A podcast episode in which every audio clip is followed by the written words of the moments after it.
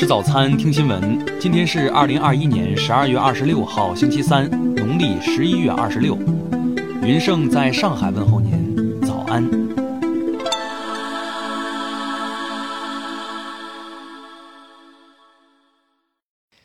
首先来关注头条消息。昨天，平顶山市中级人民法院对被告人李国胜故意杀人、寻衅滋事袭警案进行了公开审理，并当庭宣判。判处其死刑。十一月十八号，被告人李国胜酒后与人发生口角，驾驶挖掘机将对方家大门、院墙和汽车捣毁砸烂，并挖断市政燃气管道。民警叶光辉接警后赶到现场处置，李国胜不听劝阻，操作挖掘机用铲斗将民警叶光辉、辅警尚世林撞倒在地，并用铲斗对倒地的叶光辉进行拍击。导致叶光辉因多处骨折、多脏器损伤而牺牲。当晚，公安机关将李国胜抓获。法院审理认为，被告人李国胜犯罪手段极其残忍，情节极其恶劣，后果极其严重，又是累犯，人身危险性极大，依法应予严惩。听新闻早餐知天下大事，下面来关注国内新闻。国家卫健委昨天通报，二十七号新增本土确诊病例一百八十二例。其中，西安市有一百七十五例。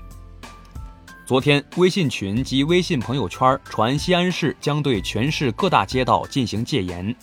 当天，陕西省网络举报中心对此不实消息进行辟谣。重庆姐弟被生父从高楼扔下坠亡案，昨天一审宣判，被告人张波及其女友叶成晨犯故意杀人罪，判处死刑。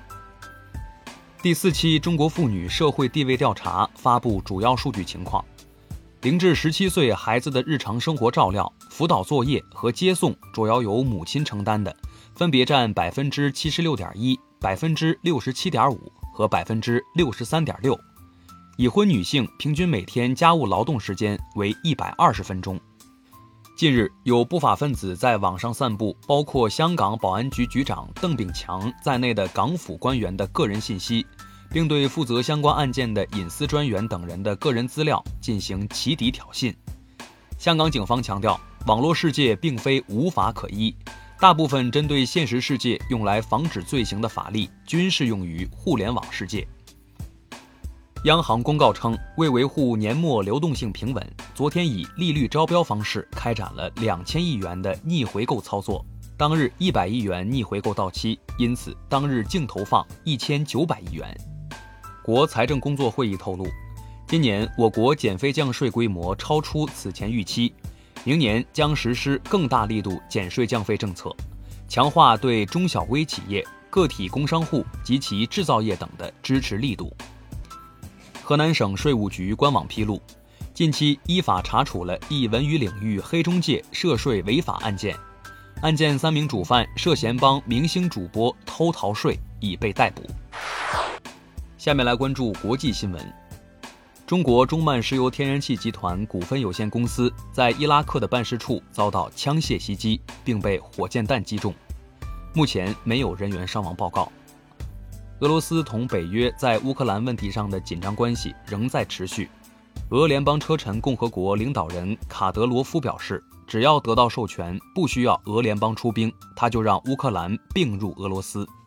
美国国家安全委员会发言人表示，美国和俄罗斯将于明年一月十号就安全问题举行会谈，包括俄罗斯、美国和几个欧洲国家在内的更广泛的地区会议定于一月十三号举行。日本防卫大臣岸信夫昨天表示，日美韩三国正在就下月在美国夏威夷举行防长会谈进行协调。原定于在华盛顿举行的日美两国外长防长级会谈已改为网络会议。日美韩三国防长会谈也将视疫情决定采取何种方式举行。美国达拉斯地区警方说，当地一座加油站当地时间二十六号晚发生枪击事件。四名十四岁至十七岁少年三死一伤，枪手据信是一名十四岁男孩。日本政府昨天召开会议，讨论福岛第一核电站处理核污水相关问题。日本政府决定在今后一年内，针对福岛当地的农产品、海产品所谓的风评影响制定赔偿标准。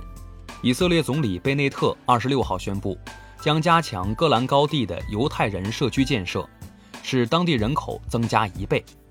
叙利亚外交部昨天对此强烈谴责，称这一行为相当于战争罪。英国独立电视台 ITV 二十五号发生失误，女主播提及罗马教皇方济各称他已被宣告死亡，事件迅速引发舆论热议。据猜测，或许是工作人员误将提前准备的名人布告内容误加到提词器当中，导致乌龙。下面来关注社会民生新闻。近期，河北邢台一名十八岁女孩萌萌在喝上了姐夫递上的两杯感冒药之后，出现了严重的中毒症状。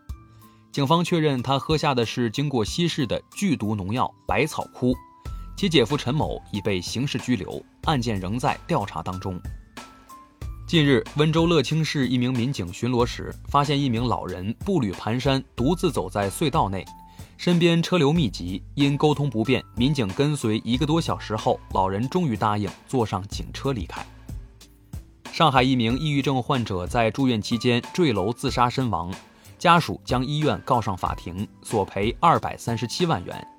一审认为医院负有百分之十五责任，日前二审作出改判，医院无需担责。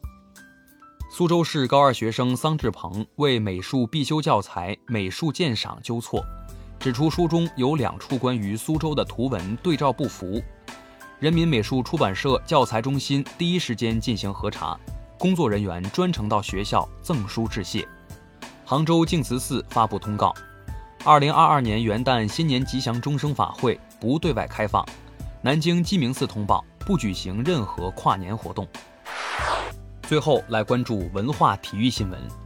据足球报报道，广州医药集团有意与广州足球事业再次结缘。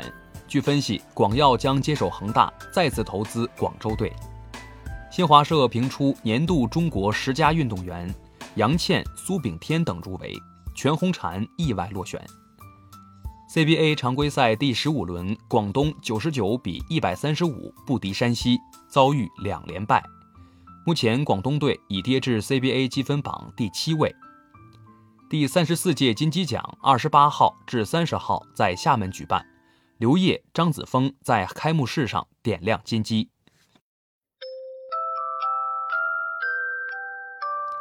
以上就是今天新闻早餐的全部内容，咱们明天不见不散。